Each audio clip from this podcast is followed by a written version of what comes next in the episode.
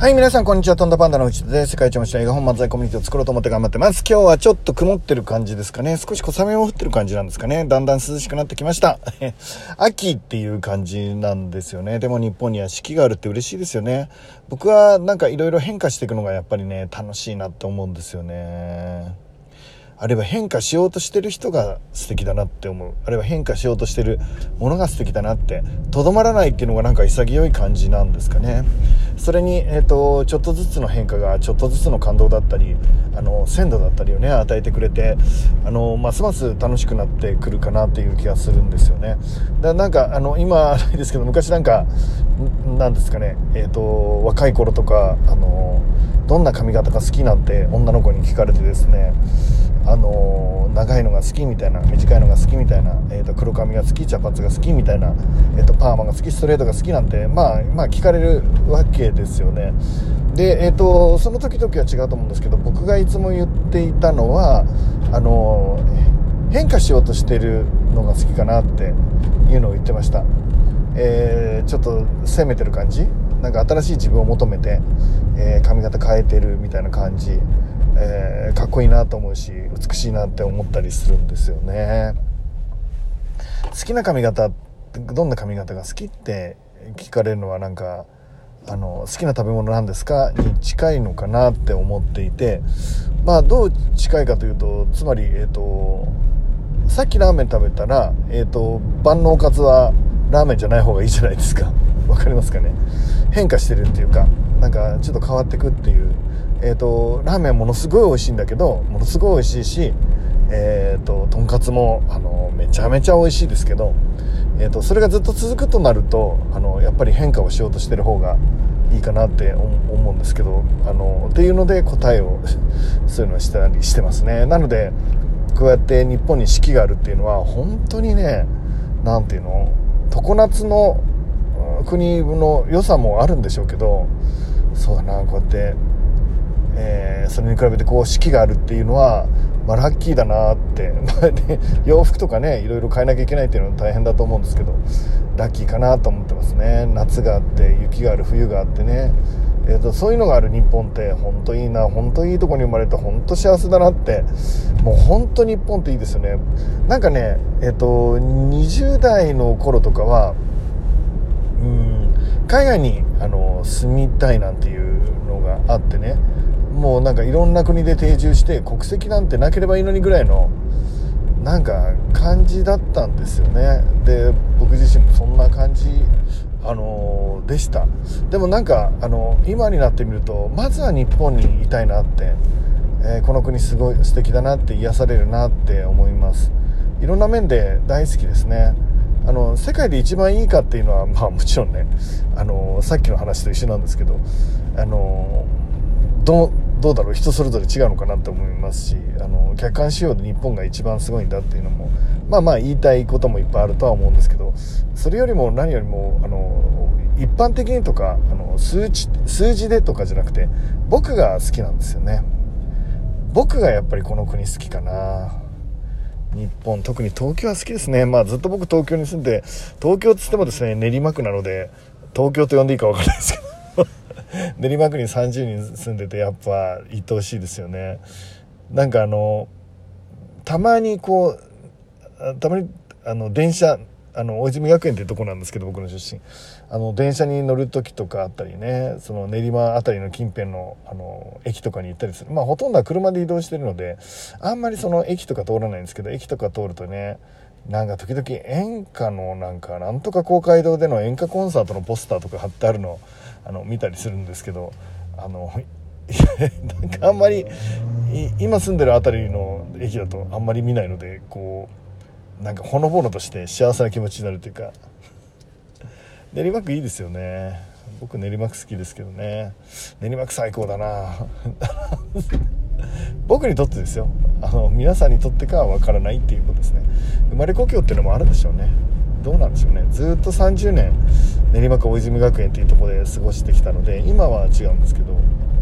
やっぱりなんか帰るとちょっとホッとするなんていうのはあったりする感じはしますね。東京いいですね。で昔は世界に、えーと、住んでみたいなのも考えましたけど今は拠点を日本にしながらあのはあの多拠点でね東京以外の、えー、いくつかの都市世界のねいくつかの都市行ったり来たりなんてできたらいいななんて思ってます。でそれをまあ1年後、えー、ちょっと計画のでは1年半後ぐらいからですねまあしっかりあの多拠点生活を送れるような自分になれるようにねえーと、東京でいろいろの整理もしなきゃいけないと思うので、えー、しっかり整理してですね、まあ、であの親の調子もそんな良くないので海外にいてもねいつでもあの東京に戻れるような感じで東京に通えるような感じにね、まあ、していけたらいいかなって思っています。はいであの今日はどんなお話をしたいかっていうとね、まあ、コミュニケーションを取る時に僕がよくやっていることっていうことなんですけど僕はマーケッターなのでいわゆるインサイトに触れるようにえー、しようって努力する癖があるんですね、まあ、インサイトって何かっていうとですねニーズとインサイトっていうのは似てるけどちょっと違ってニーズっていうのは本人も分かっている欲望ですね。私はこれが欲しい、えー、これ私はこれがしたいっていう欲望、まあ、夢目的あの欲望ですね。で、えーと、インサイトっていうのはね本人も気づいてない何かの欲望にタッチしてあげる必要があるのね。でこれがいわゆるマーケッターとして必要な能力になるんだけどあの、例えば、あの、ヘンリー・フォードがねこういうこと言ってヘンリー・フォードっていうのは、まあ、馬しかないような時代にですね。車を大衆車にしていった、えー、大衆にね、えー、車を浸透させていたっていう、まあ、天才経営者なわけですけど彼がですねその馬しかない時代に車、えーを、まあ、ヒットさせるわけですけど彼がね、えー、の言葉でこういう有名な言葉があってあの時ね、えーと「あなたに欲しいものは何ですか?」って聞いたら、えーと、ほとんどの人が今より速い馬が欲しいって、えー、答えたっていうんですよね速い馬が欲しいってつまり車が欲しいっていうのにはならないということですねえーと、ガラケー全盛の時代にあのジョブズはスマホをあの送り出してくるわけなんですけどもちろん技術的なスマホ的な技術的なことはねあの昔からあったんですけど、まあ、それをしっかりあのあの作って世に送り出したのはジョブズになるわけですね。でジョブズが送り出す時に、まあ、おそらくですね、えーと、あの時代にどんな携帯が欲しいですかって言ったらあのもうちょっと小さい携帯とかなんだろうえー、もうちょっとあのデザインのおしゃれな携帯とかなんかそういうことを言われててスマホが欲しいっていうのはなかなか意見としては出てこなかったのかなってそういう思いがある人はそんなにいなかったのかなって思うんですよね。でこれをがいわゆるですね本人も分かってないようなニーズにまあタッチしていくこと、えー、それをインサイトっていうんですけどそのインサイトに触れていくっていうのが、まあ、とても重要なんですね。でその人も気づいてないようなもの、えー、その人の本音、まあ、そんなものに、えー、タッチしていく必要があるということなんですね。でいくつか手法があるのでそれをおいおいですね時間をかけて、えそのインサイトに触れる方法っていうのを、まあ、マーケティング勉強会で、まあ、僕が整理して話してるので、まあ、来れる方は来てもらえるとですね、えーと、僕が編み出した手法を、えーと、僕が実践の中で編み出した手法をいっぱい学べると思うので、まあ、来てもらえたらいいと思うんですけどそのえーと、マーケティング勉強会にあの来れない方はですねその僕自身はあのインサイトに触れていく時にねまあいろいろ考えるわけですね。えっ、と、どうやったらその人の本音、本音ですよね。本人も気づいてない本音 に触れることができるんだろうっていうことですね。一個ですね、えっ、と、とにかく勝手に提案法っていうのがあるんですね。えー、今言ったようにですね本人も気づいていないので本人がなんかクリエイトしてこういうのが欲しいっていうことを言うことはできないんですね。本人も気づいてない知らないところなので。じゃあ、えーと、どうするかっていうとですねこっちが勝手にそのあの提案してみるんですね。そうすると人っていうのは0から1って結構大変な、えー、人もいるんですけどえっ、ー、とねあるものを修正をかけたりするのは本当に得意なんですよ。えっと、みんな、みんな得意です。なので、いわゆる叩き台を、えっと、上げちゃうっていうことですね。例えば、なんだろうな、目の前にいる人の夢を知りたいななんて思ったことはあ思ったとするじゃないですか。なんか本当にこの人が求めてるものとか知りたいなっていう時にはですね勝手に提案しちゃうんですね。例えばなんだろうな。その人がずっとまあそう、まあ、よくあの一緒に遊んでるのでその人の人となりを知った上でだとは思うんですけどでその人に言うんですね。なんかさ山本さんってなんか3年後は世界中旅してるなんていう言い方してそうだよねみたいな。例えば、えーと、パリとかに住んでそうだよねなんて言うじゃないですか。でそうすると,、えーと、海外に住むとか世界に住むとかいう発想がなかったけどそこであそういうのもあるんだと思ったらそこでイメージしてね彼は何て言うかっていうといや俺パリよりはロンドンがいいんだよねって修正かけてくるんです。そうなんです。いやパリっていうよりはロンドンかなみたいな感じ。でその人のインサイトにあの触れちょっと触れそうになってるの分かりますか？で勝手に提案してみるといやいやそれは嫌だなみたいなのは言えるってことです。あのなんだ適当でもいいって言ったら言い過ぎですけどなんとなくずっと一緒にいる中で叩き台を提示してあげる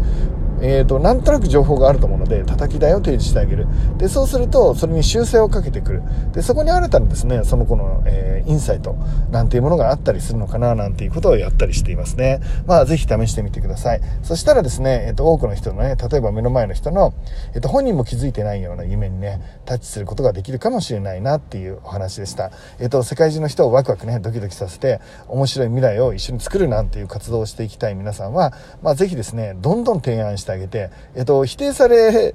るために提案です。ですね。否定されてショックを受けるんじゃなくて、否定されたとこからその人の本物が出てくるっていうことですね。ぜひ試してみてくれたらいいかなと思っています。えっと、今月はですね、えっと、10月の、ん ?23 日に、まあ、新宿でトークライブをします。えっと、経営者の方2人と、あとですね、えっと、オペラ歌手の方、ソプラノ歌手の方に来てもらってですね、少人数で、えー、その、えー歌を聴いてもらいながら、えー、皆さんにですね、えーと、いろんなことを考えてもらう、えー、人生を振り返るような最高の機会になると思うので、えーと、公式 LINE の方にね、えーと、今日にでも、えー、皆さんに情報を送りたいと思いますんで藤田直之の儀から、え藤田の儀からですねぜひ見てもらって参加してもらえたら絶対面白いと思うのでよろしくお願いします。ということで、えー、とちょっと小雨、え降ってきましたね。今日も一日めっちゃ面白い一日になると思うのでめちゃめちゃ楽しんでいきましょう。いってらっしゃい！